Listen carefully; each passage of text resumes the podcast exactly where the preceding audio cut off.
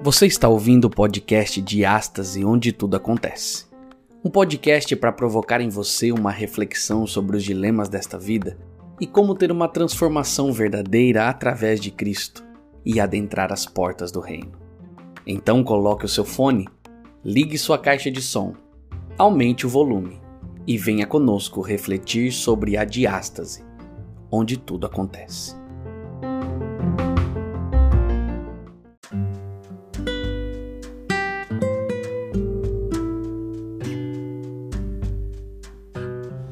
Olá, meu amigo, seja bem-vindo ao podcast Diástase, onde tudo acontece. Eu sou o Lucas Antônio e nós vamos para mais uma reflexão da Bíblia, da Palavra de Deus. Antes, porém, quero te convidar a ir no nosso Instagram, @diastaseclub com B mudo no final. E você pode acompanhar lá nossas postagens e também um conteúdo exclusivo através de uma assinatura. E também você pode ir no YouTube, aonde você pode acompanhar nossas gravações no Diástase em Revista. Ok? Vamos para o texto. Romanos capítulo 12, verso 1 a 5 diz assim: Portanto, irmãos, suplico-lhes que entreguem seu corpo a Deus por causa de tudo que ele fez por vocês. Que seja um sacrifício vivo e santo do tipo que Deus considera agradável. Essa é a verdadeira forma de adorá-lo. Não imitem o comportamento e os costumes deste mundo, mas deixem que Deus os transforme por meio de uma mudança em seu modo de pensar, a fim de que experimentem a boa, agradável e perfeita vontade de Deus para vocês.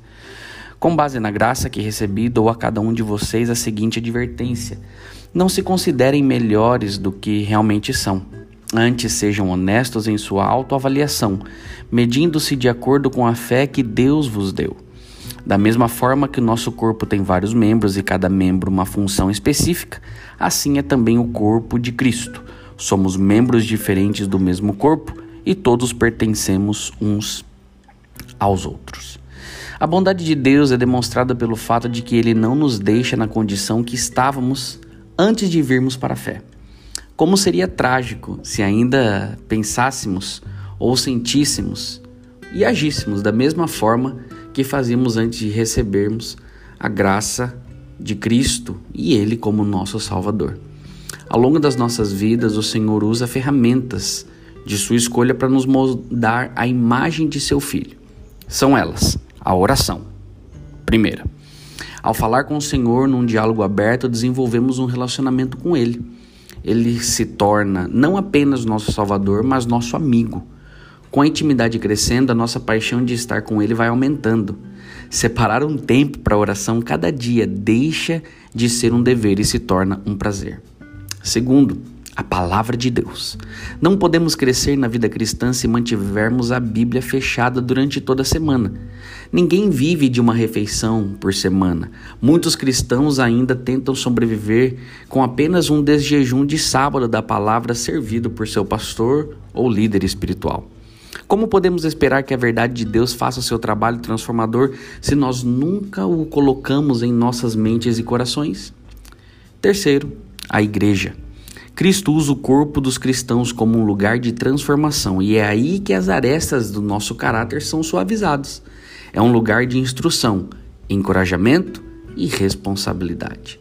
Você está deixando o Senhor moldar seu caráter com as suas ferramentas em sua vida?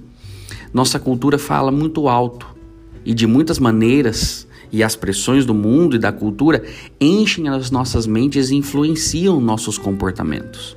Somente quando intencionalmente colocamos Deus na nossa agenda é que Ele, através de Sua palavra e de seu povo, vai fazer a sua obra transformadora em nossas vidas.